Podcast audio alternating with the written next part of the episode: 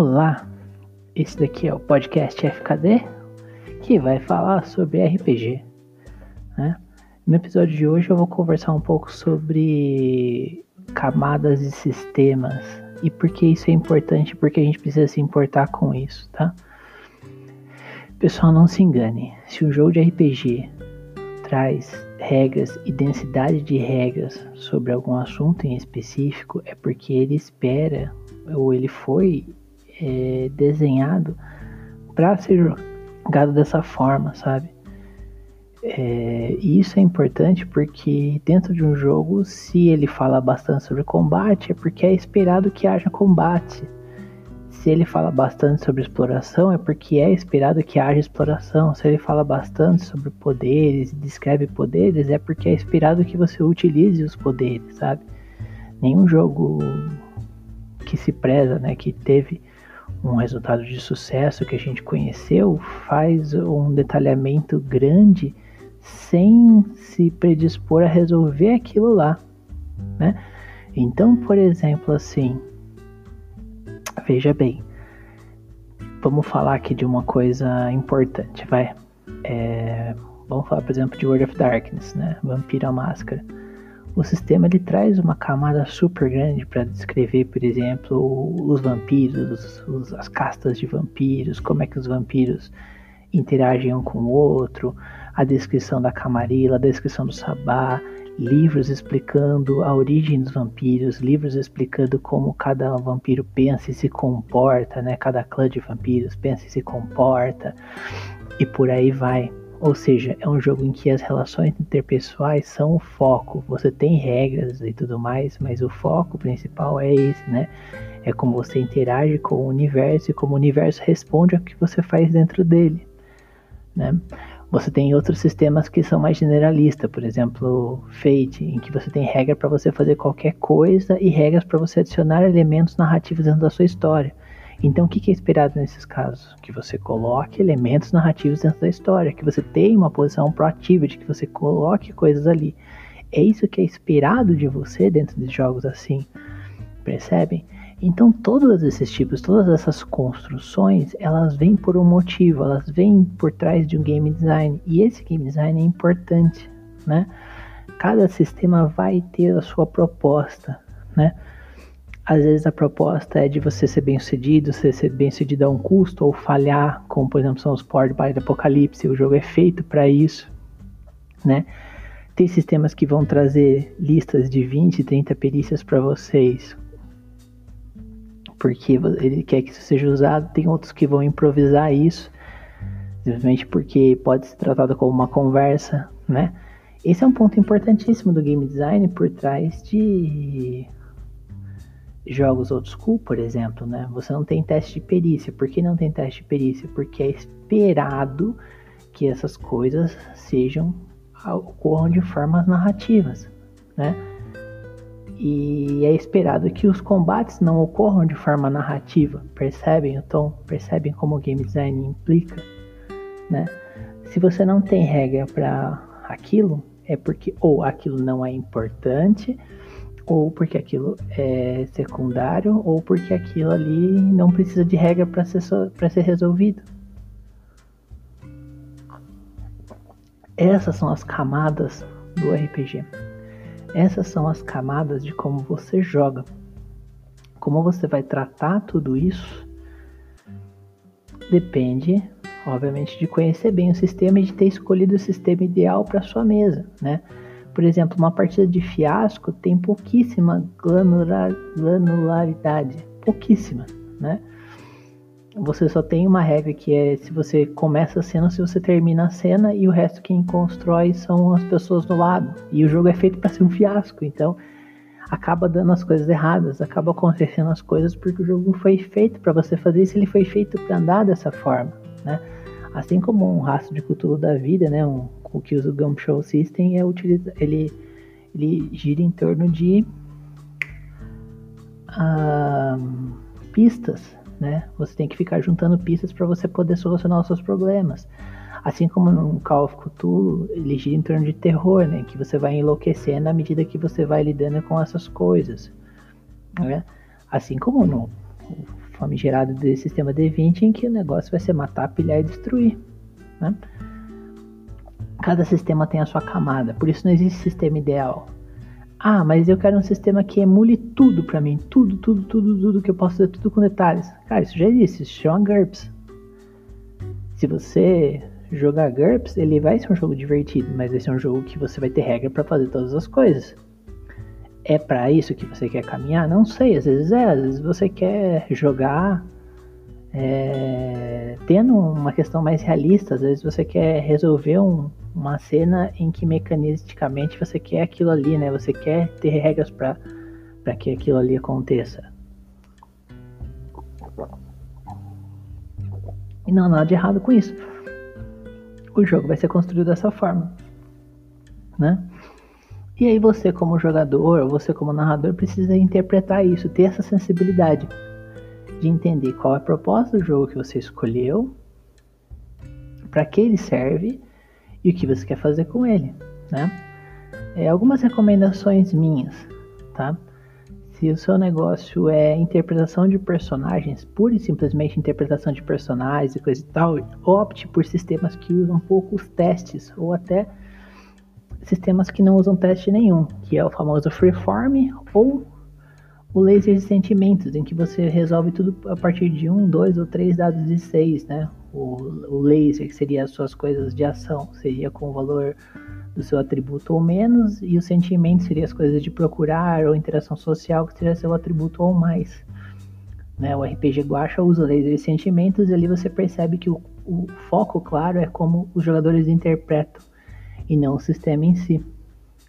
Se você já quer uma coisa mais estratégica, se você já quer caminhar por uma coisa que o sistema importe, que as regras importem, jogos como, por exemplo, Cyberpunk 2020, é, The Witcher RPG, que, que são dos dois da R. Sorian, aí você tem Mecha da R. Sorian também, você tem GURPS, que, que vai trazer um pouco essas camadas, você tem Mutantes and Masterminds, você tem o próprio D20, você tem Pathfinder, eles usam esses sistemas para você levar o jogo para uma mecânica que fique legal, um aspecto em específico, sabe? Seja o aspecto de você construir um robô, seja o aspecto de você viver numa sociedade, mas você ser relevante para aquela sociedade de alguma forma, seja uma forma relevante e progressista, que você começa fraco e vai progredindo vai ficando muito forte, ou seja, você vai construindo toda a história do zero, ou seja, de uma forma em que você já é alguém, você já começa como alguém pré-estabelecido e você vai interagindo com o mundo e você vai vendo como o mundo reage a você,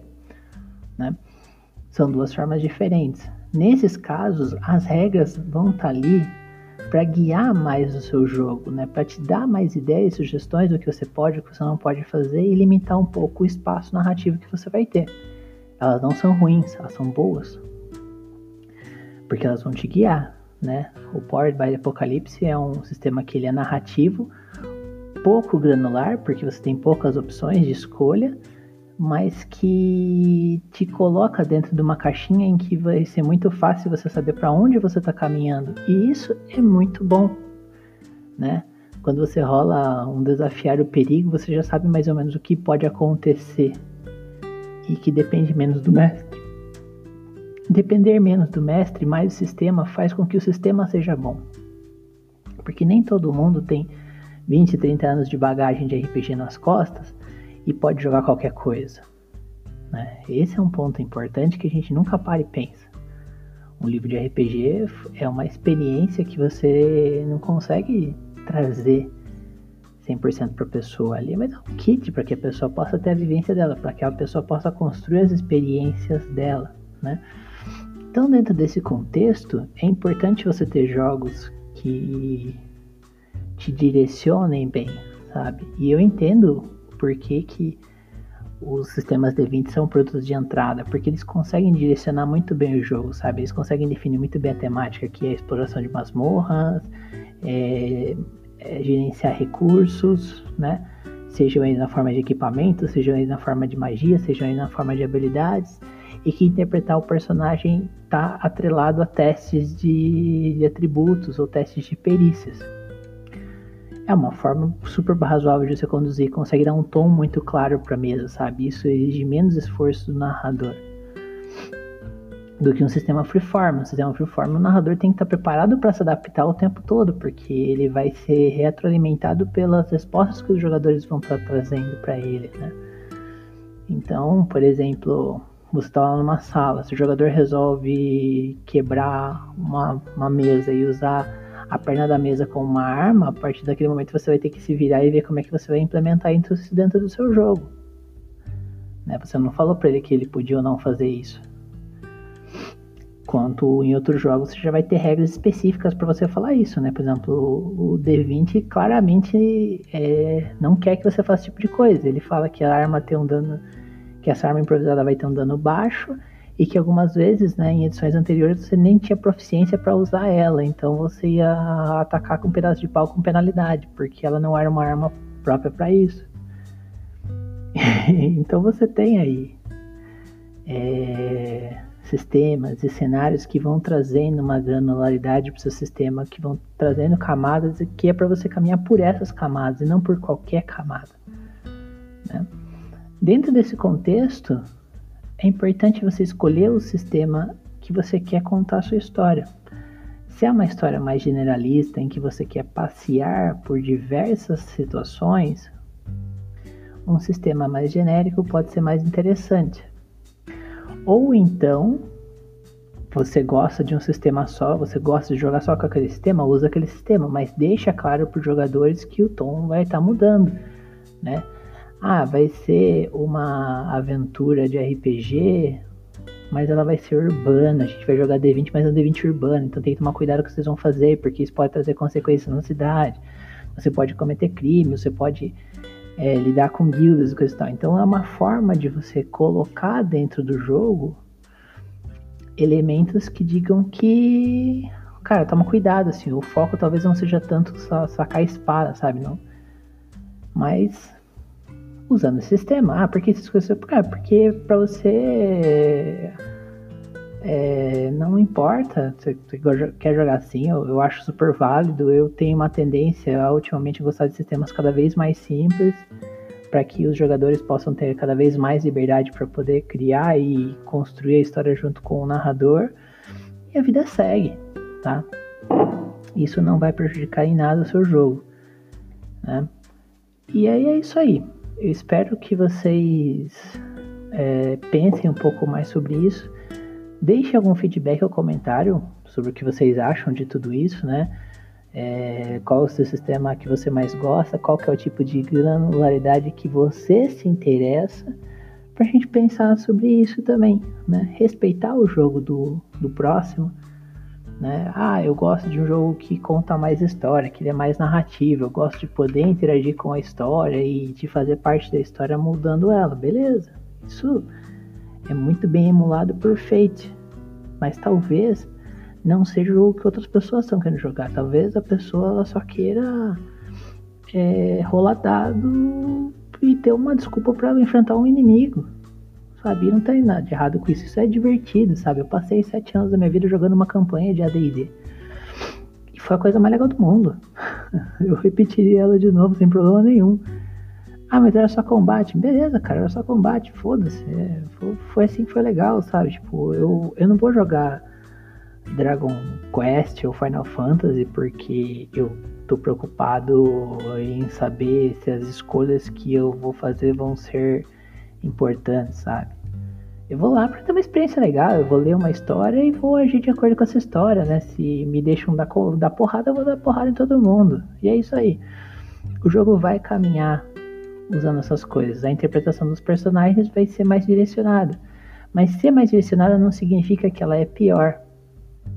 Ser mais direcionada significa que ela vai ter um norte melhor, que vai fazer com que as coisas fiquem mais fáceis. Né? Pense enquanto narrador. Para o narrador mestrar uma campanha assim, em que ele prepara uma aventura e os jogadores vão passando por umas morras, dá menos trabalho. É mais fácil de fazer do que uma aventura que ele tem que pensar em puzzles, em que ele tem que pensar em uma quantidade de NPCs, e que ele tem que pensar em como os jogadores iriam pensar para poder fazer a aventura, sabe? Eu tenho relatos de um amigo meu que é mestre que passa três dias pelo menos lendo e relendo aventura e contos para poder ter referência para poder narrar uma aventura. É legal? É, é ótimo. A aventura sai excepcional. Mas ao mesmo tempo, ela causa dificuldade, né? Faz com que o jogo fique difícil de você mestrar. Será que você sempre vai ter tempo para fazer esse tipo de coisa? Ou será que uma coisa de tipo uma dungeon de uma página só seja mais fácil de você ir lá e narrar e pronto, né? É... Será que o seu grupo tem tempo para jogar um jogo de um sistema que leva duas, três horas para fazer a ficha? Ou será que ele precisa ser uma coisa mais rapidinho, né? eu tendo a entender que pessoas, muitas pessoas gostam de old school exatamente porque ele é simples, porque tem menos regra e você pode interpretar mais, né? Enquanto pessoas mais jovens gostam dos sistemas mais atuais porque eles têm mais regras, eles têm mais coisas para você colocar de opção, sabe? Gasta menos energia sua para jogar. E é isso aí, o seu jogo, suas regras, o sistema tá lá, ele é um produto que você comprou e você joga ele do jeito que você quiser. Ninguém precisa ficar sabendo ou julgando para dizer que ele tá certo ou tá errado, né? Sobretudo, se permita. Permita conhecer as propostas dos jogos, permita conhecer o que eles têm para oferecer de melhor e de pior. E escolha o sistema certo para sua aventura certa, sabe?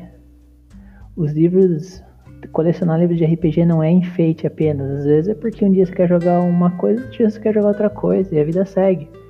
É, eu tenho um, um, grupo secreto de amigos em que a gente joga toda semana uma one shot com um sistema diferente, porque a gente gosta de testar sistema, a gente gosta de variar, a gente gosta de contar múltiplas histórias e, e assim vai. Tá bom? Espero que vocês tenham gostado. Né? Se você não gostou, eu peço desculpas aí por ter tomado 17 minutos do seu tempo.